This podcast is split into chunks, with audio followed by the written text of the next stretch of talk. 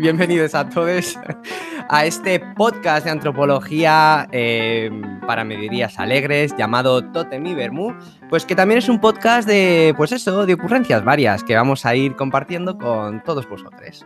Bueno, eh, en primer lugar quería deciros que este capítulo, bueno, gracias a todos los que nos escucháis, y en primer lugar quería deciros que este capítulo va dedicado especialmente a la nieve, porque es el tema de moda, claramente estos días, sobre todo en España, en España, exceptuando en Galicia y en Zaragoza, que no ha traído mayores en, en, la, comunidad de Galicia y en la provincia de Zaragoza, que no ha traído mayores complicaciones. En el resto de España mm, es el tema de moda. Y aparte porque creo que es una metáfora muy recurrente en antropología lingüística, ¿no? Para explicar, eh, bueno, pues eso, la importancia de nombrar el mundo y de los elementos que en él aparecen y de cómo estos elementos que se nos aparecen son nombrados tanto en cuanto adquieren una relevancia social, por lo menos para algunos individuos. Entonces me parece interesante el tema de la nieve y entonces lo hemos propuesto y a ver qué nos traen nuestros eh, maravillosos contertulios de hoy que eh, os lo voy a presentar por orden alfabético. Álvaro, nuestro entrenador Pokémon, número está entre los 40 primeros de España, todo hay que decirlo. Ana, poeta en paro, que no poetiza, que no poetiza, esto es importante destacarlo, es un debate que está abierto, a lo mejor algún día lo tocamos. Irene, nuestra mabufa, come flores, y Patri, eterna becaria precaria, y Rumi, eh, también eterna, creo, ¿no? A este, a este paso. Bueno, pues nada, eh, Irene, no sé si tenías una anécdota que contarnos que, que nos estabas comentando antes. Sí, eh, yo esta mañana he salido a tirar pues, la basura acumulada del fin de semana, ¿no? Y a la hora de volver al portal me ha dado por limpiar los escalones para facilitar el acceso porque en mi edificio sobre todo hay personas de, cuarta edad. Creo que ahora están como primera, segunda, tercera y cuarta edad, ¿no? Eh, pues a la que estaba limpiando los escalones han empezado a aparecer vecinos y así, mm, a lo loco, nos hemos propuesto limpiar eh, nuestra, nuestra entrada de garaje. Así, con las manos, que si recogedores de cacas de gatos, que si eh, bandejas.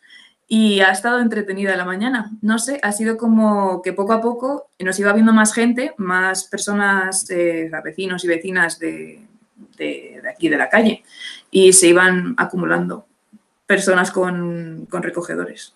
Y ha estado muy curioso cómo nos hemos eh, organizado muy orgánicamente eh, a limpiar de la nieve eh, los garajes y las entradas.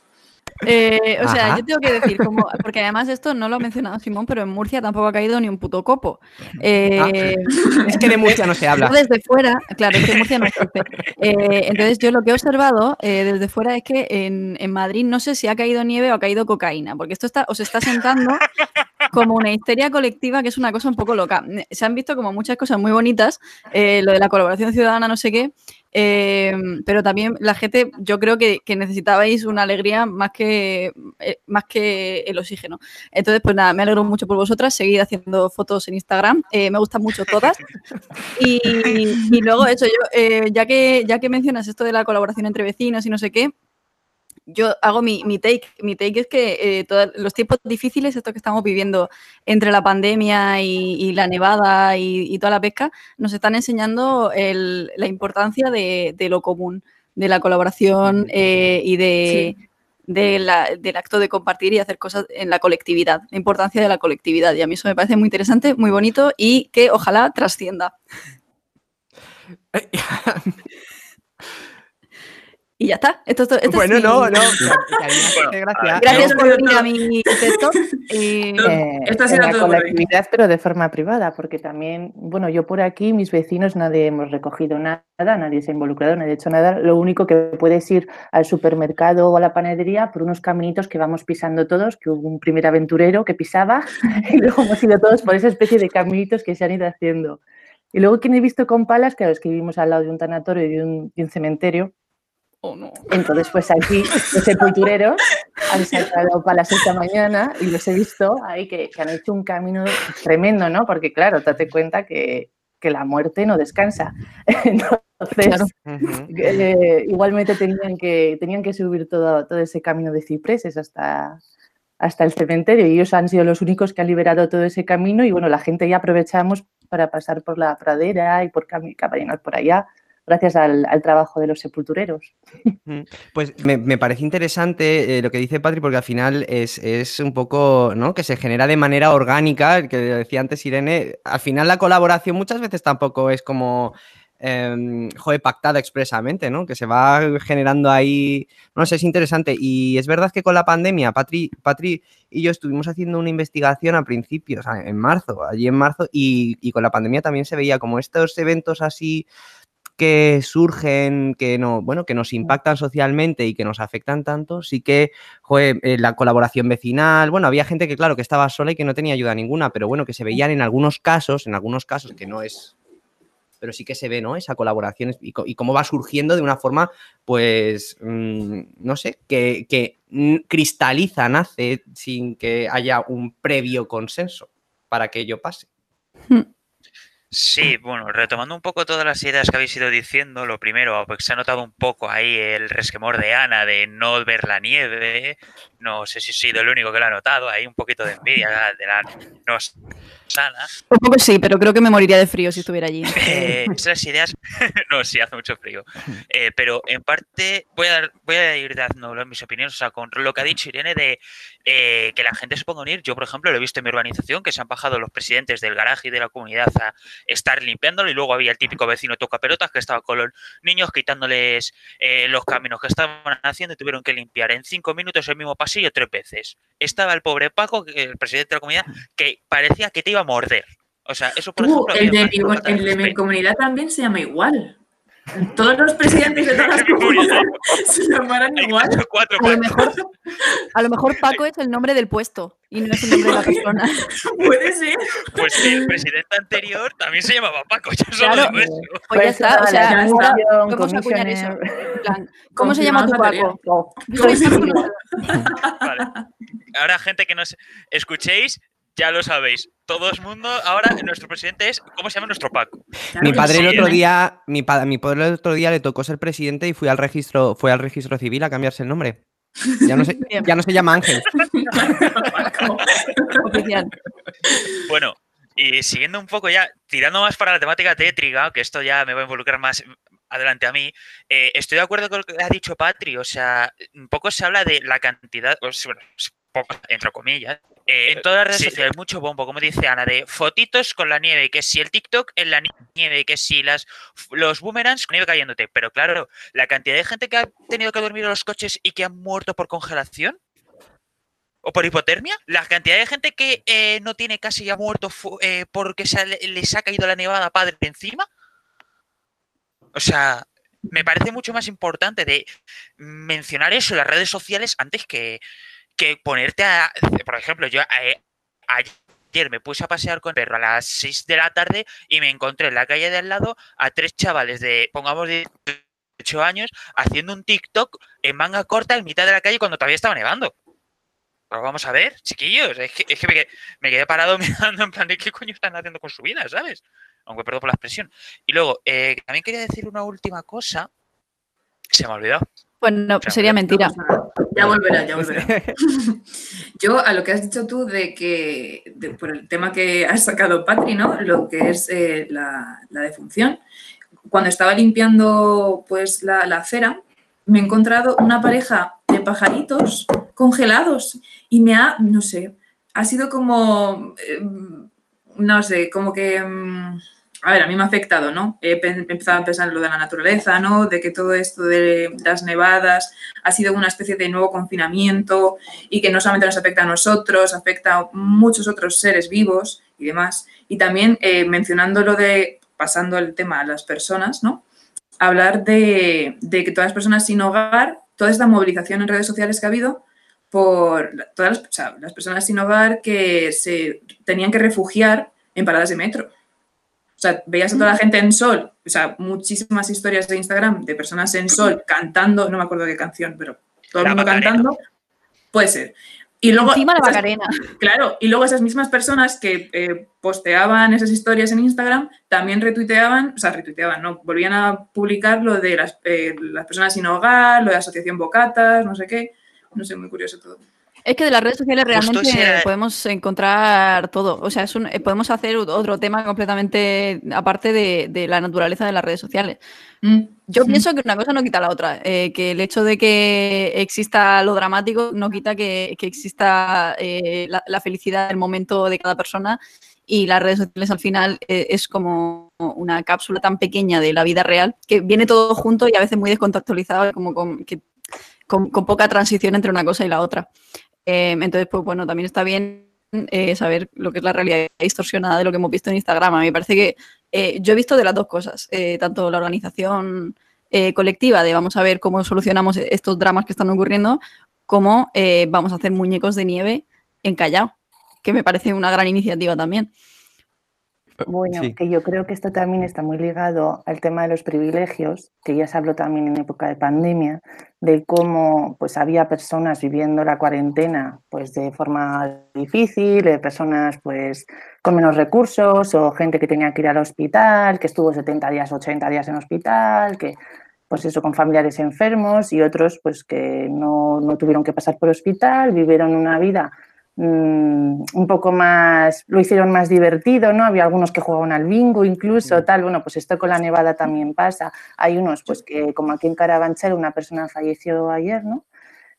Y, otros, pues que nos ponemos a hacer muñecos de en la calle, pues, pues que al final eso es eh, romantizar eh, tanto la pandemia en su día como ahora, pues romantizar eh, todo, toda la adversidad temporal esta, que es una nevada, que, sí, que tiene como muchas cosas negativas, tanto pues, en lo económico, en, lo, en la salud, porque yo, por ejemplo, fui andando por la calle y un señor estaba diciéndome, la farmacia, la farmacia, mira a ver, la farmacia se está abierta porque no podía andar, o sea, iba a desplazarse en caso de que estuviera abierta. Pues se quedaba en la esquina, le fui a mirar la farmacia, pues no estaba abierta y el hombre pues se quedó ahí como, pues ahora qué hago yo, no puedo ir tal, no podía ir a ningún sitio más, estaba todo absolutamente cortado.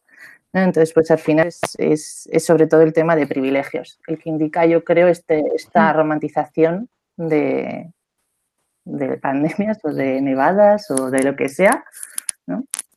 No, es en parte con lo que está relacionado eh, con lo que está diciendo Patrick, con lo que ha dicho la última, en la última intervención Irene, con lo que se me había olvidado antes, que era esto, que también hay que tener en cuenta un poco la hipocresía de la gente, ¿vale?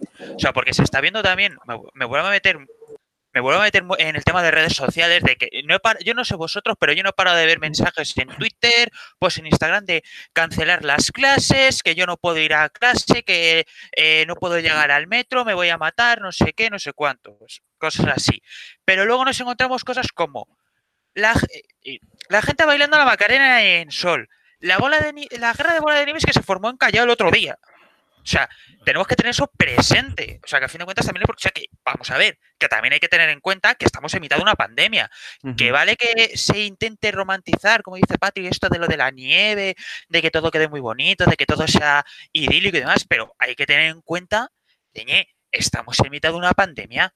Que yo me fui eh, esta mañana paseando al perro o ayer cuando me fui a darme un paso por ver cómo estaba el este, la cantidad de gente que estaba en mitad de las carreteras jugando con los niños no estaba respetando el distancia de seguridad. Y el 95% de las personas ni una mascarilla. Vamos a ver, o sea, es que yo, mira, yo, este punto. yo Álvaro, yo quiero decir algo con respecto a lo que estás comentando, que además lo es, que es un tema que ha salido, yo creo que es transversal a lo que habéis estado comentando todas y que me parece eh, fundamental y que tanto con la pandemia como con esta jornada de nieve. Bueno, yo ayer estaba viendo eh, Viva la vida, un programa de Telecinco, ¿vale? Porque aquí, en mi casa eh, se pone.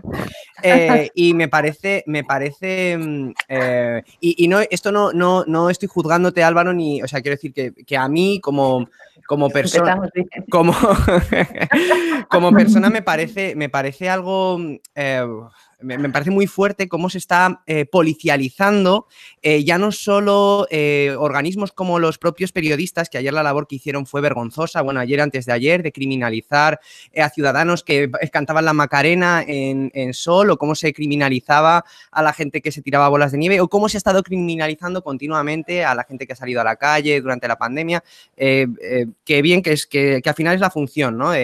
son son siervos del Estado y me parece estupendo, es una herramienta más. Eh, pero eh, lo, que, lo que creo que tenemos que tener también cuidado los ciudadanos y más los que, los que pretendemos ver la realidad de, una manera crítica y no desde arriba ni desde abajo, sino justamente al lado, al lado, al lado de, nuestros vecinos, de, las personas que disfrutan de la ciudad, de la calle, como nosotros lo hacemos, es tener cuidado de no estar juzgando, de no estar criminalizando, de no estar señalando con el dedo, porque al final entramos en esa dinámica eh, de ser un poco policía del Estado y estar juzgando y recriminando a nuestro vecino. Y también me parece un tema interesante porque se ha dado, se ha dado ahora también con la nieve y, lo estoy viendo y, te, y lo digo que no es como una crítica, que es que me parece curioso y me parece que deberíamos hacer a lo mejor un poco, deberíamos no. A mí me parece interesante hacer una vigilancia de cómo nos, de, cómo estamos mirando también y cómo estamos, em, bueno, catalogando, categorizando o adjetivando a la persona que está romantizando ¿no? Que, no es ni positivo ni negativo. Yo creo que Patri estaba haciendo más bien a una, eh, estaba señalando una realidad social, un fenómeno social o un fenómeno cultural pero sin entrar a juzgar si era positivo o negativo. No, sí, pero yo a lo que me refiero precisamente es en concreto a la gente, a, la parte de la hipocresía, porque, o sea, pensémoslo desde esta, pensémoslo desde esta perspectiva. La mm. gente, mucha gente se está cogiendo y quejándose de eso, de mm. eh, que eh, si las universidades no quiero ir a, no me eh, dejar hacer los exámenes online y demás. Esas mismas personas están luego eh, saltándose las restricciones para asegurar, sí, es olvidándose de la pandemia. Es a donde quiero centrarme. sí, pero a mí me parece interesante, perdón que te corté, pero a mí me parece interesante justo lo que estábamos, lo que estaba apuntando Simón, que es, es importante también como ver qué relato estamos contando, ¿no? Porque es verdad que existe este, este caso, pero tal vez eh, se está magnificando por parte de, esos medios policía eh, y esa, esa moralina que, que, al final cumple una función también y está ahí para algo y está ahí por algo, pero, pero llega a ser muy tóxica precisamente porque los medios y cada vez más, ¿no? Y con los medios también yéndose al mundo digital y tal, viven de, viven de tu atención y viven de tu indignación y buscan una respuesta emocional en ti. Entonces siempre van a, mm. contarte la anécdota que te indigna, la anécdota que te hace pensar que el mundo entero es hipócrita, cuando en realidad, bueno, pues la realidad es como es muy compleja y tiene muchas capas. Entonces a mí me parece como muy interesante eh, vigilar también nuestro propio relato, ¿no? Y qué relato estamos comprando y y a dónde estamos llevando o dónde estamos poniendo nuestra respuesta emocional ante, ante las cosas, que me parece que también es algo eh, que nos limita muchas veces la capacidad de juzgar.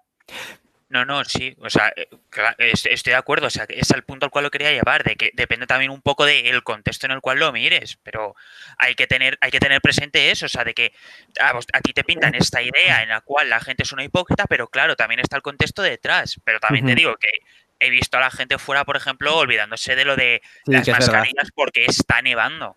Mm. Sí, sí, es innegable que, sucede, es innegable que sucede. Y, lo que sucede también em, ahora que tenemos que estar mucho tiempo encerrados es que escuchamos música, vemos peli y escuchamos música, ¿no, Ana? Estamos escuchando música. Sí, correcto.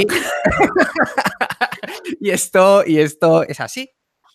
Sí, esto, viene con una cosa, porque claro, como aquí no nieva, pues yo me, consuelo escuchando eh, canciones navideñas.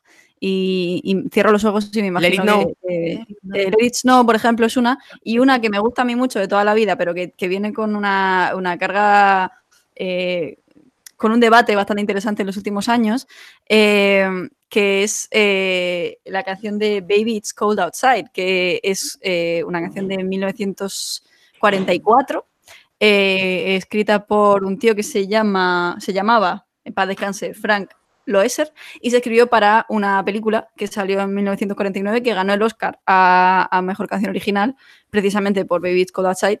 Eh, y eso eh, fue eso en 1949 que se llamaba Neptune's Daughter y, era una comedia romántica de los años 40. Entonces, hay una escena muy icónica que es de donde se origina esta canción, que seguramente que la, habéis escuchado. Os la voy a poner, de hecho, antes de, antes de contaros la película, pero... me encanta que nos hayas puesto en situación. O sea, yo me he metido de lleno. O sea, no hace falta que la pongas, ya estoy.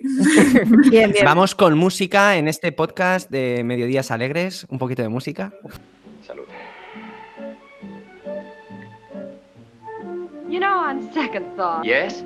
I really can't stay. Baby, it's cold outside. I've got to go away. Baby, it's cold outside. This evening has been hoping that you drop so in. very nice. I'll hold your hands. They're just like ice. My mother will start to worry. Beautiful, what's your My hurry? father will be pacing the floor. Listen to the fireplace So roar. really, I'd better scurry. Beautiful, please don't Well, hurry. maybe just a half a drink more. Put some records on while I pour. the neighbors might But think, baby, it's bad out there. say, what's in this No drink? cabs to be had out there. I wish I knew how Your eyes are like stars to right break now. this spell. I'll take your hat.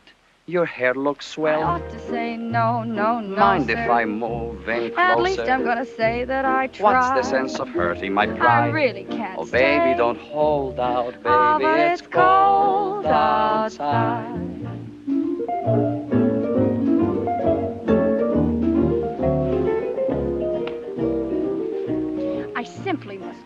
Baby, it's cold outside. The answer is But no. baby, it's cold outside. The welcome has How been lucky that you dropped so in. nice and warm. Look out the window at that storm. My sister will be Gosh, your lips look delicious. My brother will be there at the door. Waves upon a tropical shore. My maiden aunt's mind is vicious. Gosh, your lips are delicious. Or maybe just a cigarette more. Never such a blizzard before. I've got to get But home. baby, you'd freeze out there. Say, lend me a coat. It's up to your knees out there.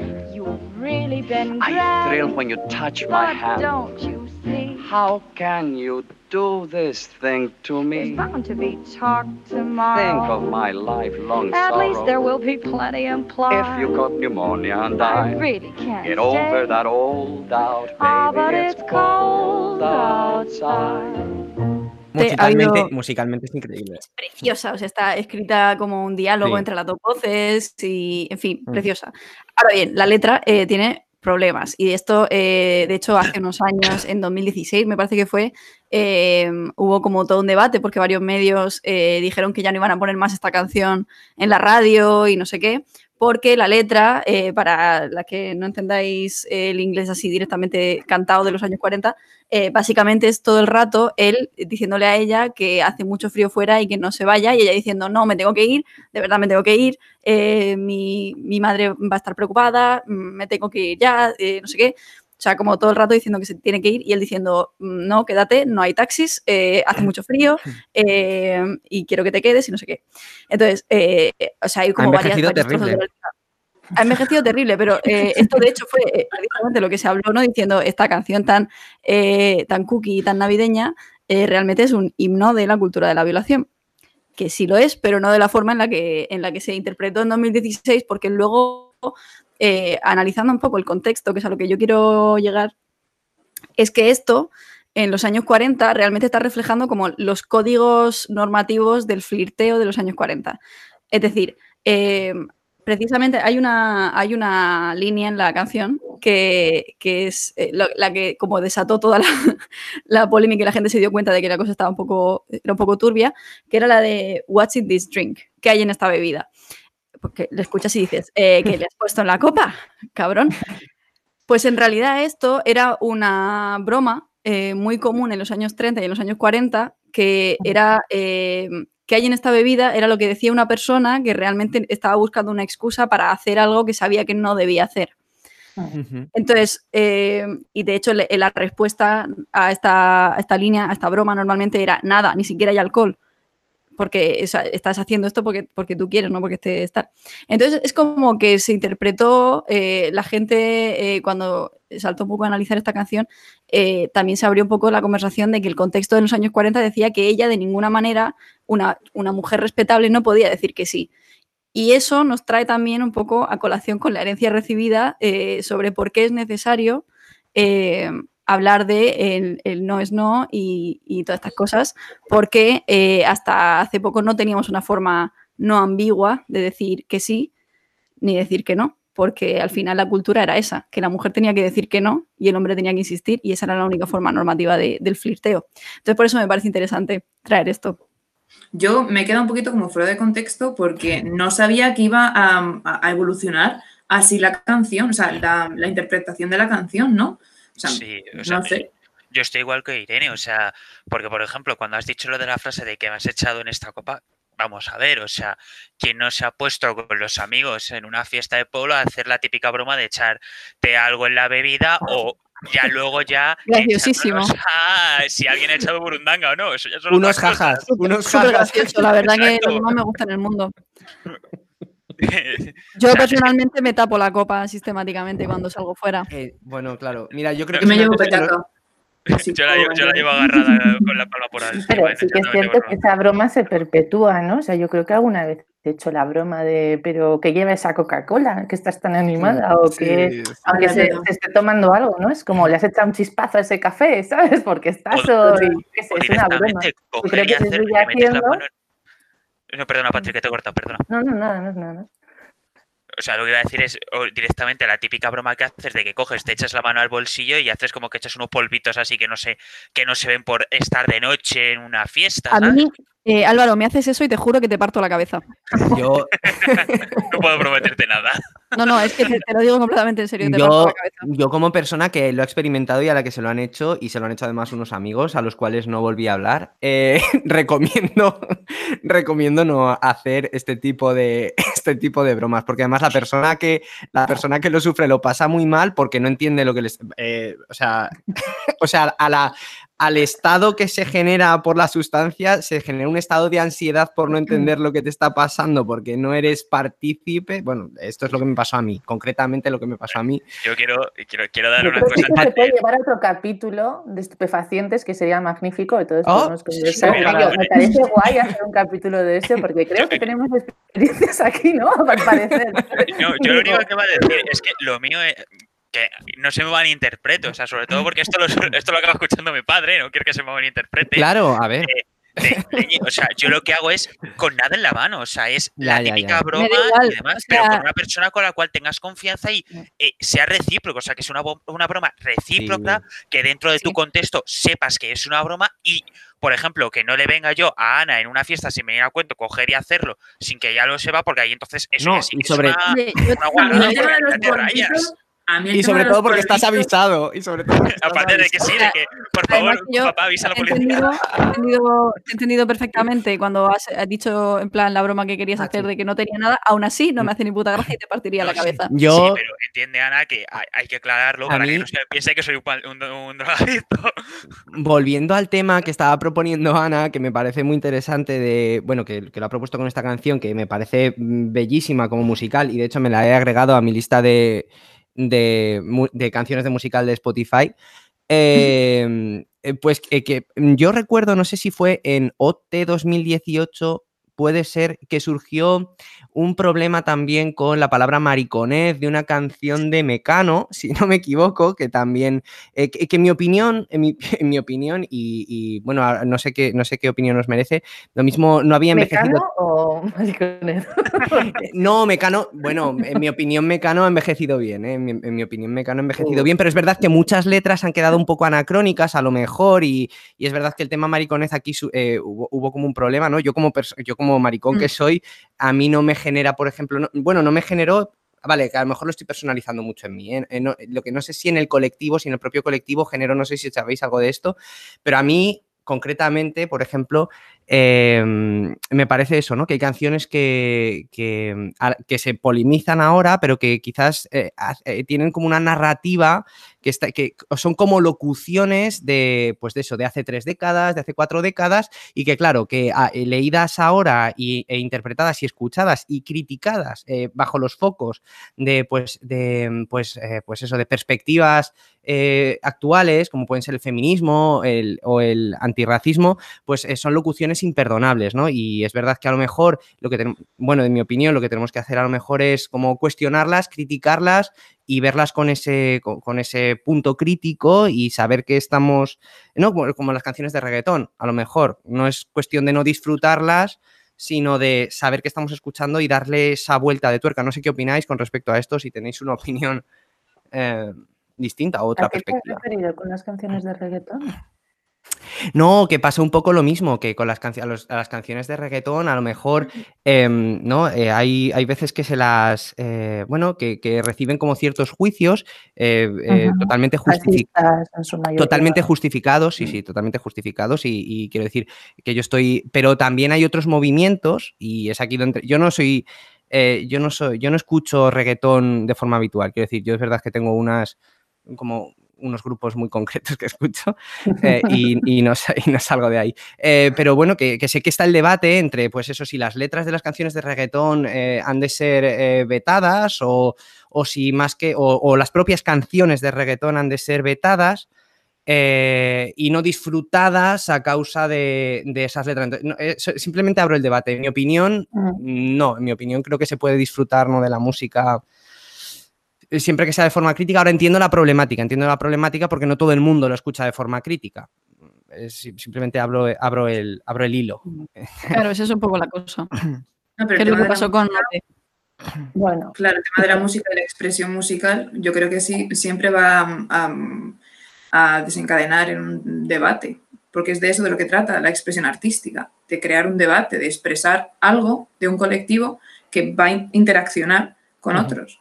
Entonces, pues el tema de, las palabras en el rap, eh, hay una palabra que, no sé, yo en plan de eh, meterme en eso, pero hay como palabras en rap que no se pueden, eh, o sea, que no se pueden mencionar si no eres el colectivo. O hay como, en lo que decías tú del reggaetón, hay como contramovimientos de movimientos que salieron como crítica a expresiones de, yo qué sé, que, que, ¿cómo se dice? Que, que, estereotipaban a una, un ideal de mujer, ¿no? Con unas proporciones corporales X, pues hay contramovimientos que lo que hacen es resaltar eso porque se identifican como tal, ¿no? No sé, como que el, el arte siempre va a generar polémica, entiendo, no sé. Sí, a mí me parece interesante precisamente lo de, lo de OT porque, porque además yo creo que lo tratamos en un, en un trabajo de cambio social, Irene y yo, que hicimos, que aquello fue, tremendo. Eh, porque justo, sí, sí, estuvo bastante guapo. Fue justo esa edición en la que, en la que comenzó toda esa conversación que además trascendió al resto de, del concurso y de la, de la política ¿no? de, de Yes mm. Music eh, sobre cómo se trataban las canciones originales. Porque hasta la fecha no había habido mayor problema en que el intérprete, al que le tocase interpretar esa canción, valga la redundancia, esa semana, eh, hiciese sus pequeños retoques y su, versión, ¿no? Para, estar más cómodo, más cómoda con lo que iba a hacer. Pero cuando llegó esto, el tema de, de mariconez y mecano y no sé qué, además es interesante tener en cuenta que Ana Torroja era jurado eh, de esa edición. Entonces, claro, fue todo como bastante incómodo porque de repente estaban eh, dos chavales cuestionando la letra de un grupo que era como súper respetado y no sé qué, porque además es que son muy sectarios en ese sector de la farándula española musical. Entonces es como que no te pueden meter con Mecano y no te pueden meter con Alaska y, ojo. Eh, pero claro, era, fue como una situación un poco loca porque porque a partir de ese momento eh, dijeron, o sea, los profesores de repente notaron que ahí había un límite que iban a cruzar si, les dejaban cambiar la letra. Eh, y entonces preguntaron a Ana Torroja. Ana Torroja dijo, bueno, yo soy jurado, yo no quiero meterme en esto. Preguntaron al que había escrito la canción, que no me acuerdo cómo se llama. Eh, ese señor dijo que no, que de ninguna manera quería que cambiase su letra. A nadie nunca le había preguntado, la verdad, pero a este sí le preguntaron. y entonces, a partir de ese momento, todas las, letras eh, tenían que ser exactamente idénticas a la original, respetando eh, pues, pues eso, los derechos de autor y, toda la pesca. O sea, no era una versión, era una interpretación de la canción. O sea, como que cambió toda la estructura del concurso incluso y de la, de la preparación de las canciones a partir de ese momento. Eh, justo por, por, esa, por ese debate que se generó sobre cómo envejece una canción y cómo la interpretamos bajo la óptica actual. Se me había olvidado que Ana con OT es como Álvaro con los Pokémon no, ah, eso ya, ya se me ha pasado. Eh, en, esa, época sí, pero a mí ya se me ha pasado. La verdad que estoy bastante desencantada. Ya me aburrió. Eh, es, un, pues es, un, juguete roto para mí. No, para sí. pues la verdad es que yo, yo, pensaba que la polémica iba por otro lado. ya te digo, lo he traído, lo he traído a colación porque recordaba, ¿no? Como ese tema de polémica con la, con la letra y tal. Eh, bueno, y, y, ahora en tiempos de nieve, mm, pues hay, hay mitologías, ¿no? Hay hay mitos y Álvaro creo que nos quería comentar alguno de ellos, eh, que creo que no es el de Elsa, creo que es algún otro. No, lo siento fortísimo, no te traigo a, Mm, aquí vaya. a Frozen. Bueno, no mucho, pasa nada. traigo el erizo. Pero sí es cierto que a lo largo de. O sea, a mí me gusta mucho lo de la mitología y estas cosas. Y viendo toda esta nevada y la cantidad. Y lo que decía antes, lo que tenía colección de lo de eh, la gente que muere, eh, lo que ha dicho Patri también, lo que hemos hablado antes. Pues a mí me viene a la cabeza un montón de historias de que. Pero hay una en concreto que es mi favorita, que es la de la Yukiona. Que por el nombre puede que no lo conozcáis, pero seguro que sí sabéis lo que es, porque ha salido en infinidad de elementos de la cultura popular. Yo O sea, conozco a Yeti. Esta criatura, Yeti, total. Yo así. conozco a Yeti. a ver, sí, a ver, es más como el Yeti, pero quería traer esta por no meterme en el, en, en el casillamiento del Yeti. Pero, por ejemplo, si os digo de una mujer que aparece en mitad de una ventisca, que empieza a hablar con la gente, que se pierde por el monte y al final acaba matando a esas personas. Oye, Almeida. Oye, ¿no es curioso que siempre aparezcan mujeres en mitad de carreteras dando consejos de direcciones y esas cosas? en todas las historias. Eh, Esta, esta tiene varias versiones, pero sí, al final es o con un niño para que le sujeten el niño o eh, ven conmigo, eh, tú que te has perdido, que voy a acompañarte al camino. Y al final les acaba congelando y matándolos eh, por, eh, por esto. El típico sucubo. Pero es curioso, es algo parecido. Pero es- Verónica también. para que os hagáis una idea, esto ha salido hasta en la serie de Shin-Chan. Hay un capítulo en el cual, un especial de La Mujer de las Nieves, que se llama también, o sea, porque es la Mujer de las Nieves, eh, en el cual Shin-Chan hace de hijo de Mujer de las Nieves. O sea, y hasta qué.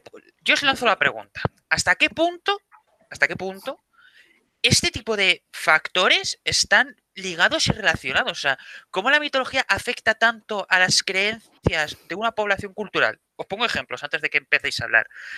Eh, como buen entrenador Pokémon, obviamente, este le tenía que decir. Hay un Pokémon que está basado en, en, en- en este personaje.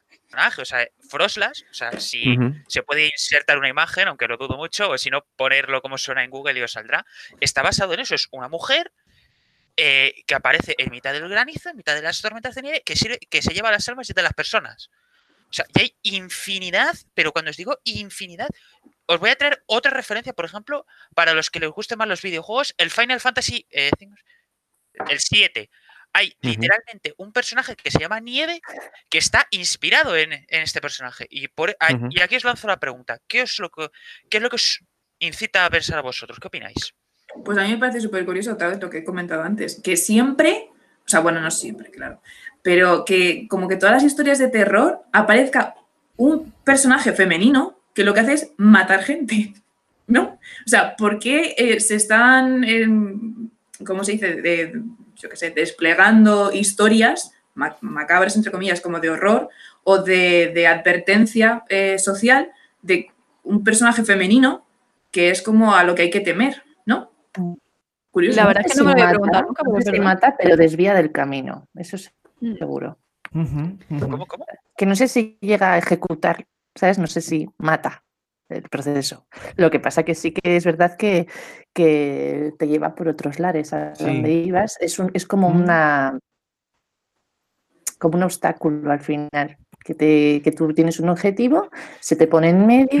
Y claro, como normalmente las historias también están pensadas, bueno, las, las más bien sobre todo para un público masculino al final, ¿no?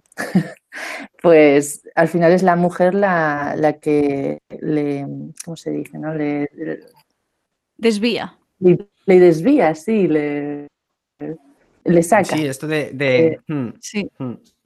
La mujer, más que. Por ejemplo, bueno, la como mujer, está- la chica, sí. la curva también. Sí. Otro tipo de. De- Yo creo que Elsa también entra dentro de ese imaginario. Uy, ¿Qué sería? Ya uy. ¿Qué pasa con Elsa? Pues nada, que también es- es una explica- mujer explica del hielo que, que congela todo y no sé qué, y al final, bueno, a ver, es una historia más actual y le da como una- un lado más humano. Pero a mí me recuerda esto que estamos Em. comentando de la mujer como elemento de, de otra edad y de distracción eh, a, los cuentos de, a los cuentos de los hermanos Grimm y a la figura de la bruja, que siempre vive fuera de la población, que siempre es como la imagen de la mala mujer, ¿no? Y, y que es la, Sí. la que tiene, la que representa al diablo muchas veces. eh, y que tienes A mí me llevas a pensar en sirenas, o sea, lo que es un camino, ¿sabes? Lo que es el camino y que de repente hay algo que te. Las ninfas, las, todos estos personajes que al final se cruzan en caminos. Aquí hay un tema, ¿eh? Aquí hay un tema. Sí, Total. sí. Pues me gusta, me gusta el tema. No sé si lo podíamos eh, proponer para un podcast próximo. Sí, lo Hombre, pero yo creo que es. O sea, me, gustaría decirle a la gente que escuche esto que le, da- le prestamos este tema para hacer un trabajo, si lo necesita. Sí. La idea, eh, aquí está el, Es eh, nuestra idea. Luego os pasamos yo el PayPal decir- por privado, pero os Claro. dejamos las ideas. Que nos Yo como el difundan, tema- ¿no? Que difundan la palabra. Ah, bueno, Claro. pues sí. Que nos citen, eso sobre todo que nos citen como. y- Eh, eh, que nos cite. Total, total, total. Estilo APA, por supuesto. Estilo. Yo, yo quería decir No, con respecto, con respecto a Elsa, como el capítulo va hablando, está hablando de la nieve, y yo soy, la verdad es que a mí Disney me gusta y Elsa en concreto es un personaje con el que me siento identificado eh, de alguna manera. Eh, y creo que, y creo que la, eh, bueno, forma parte de esta mitología y es verdad que la mujer, la mala mujer que se aparta, pero yo creo que aquí se, que, que esto lo mismo lo estoy viendo de una forma un poco ingenua, a lo mejor, y, pero eh, yo creo que mm, el caso de Elsa es muy positivo y aquí la nieve, el hielo, está visto como algo em, positivo eh, y que es apartado por miedo. Y, y Elsa tiene esa, esa, esa potencia, ¿no? Tiene esa potencia en sus manos eh, de hielo que, que, claro, sin, con, con miedo, cuando ella tiene miedo, el hielo es caótico y, y es destructivo y es dañino, pero esa potencia, cuando se le deja libertad y cuando se le deja la capacidad creativa, ella construye un palacio a las afueras, sin, sin- sin ir más lejos. Y luego, cuan- y luego eh, eh, cuando vuelve a la ciudad, al final de la película, esto es spoiler, pero bueno, al final vue- vuelve, vuelve, a, vuelve a su reino y, tiene esa capacidad. Y el hielo aquí es, es presentado y, la mujer aquí.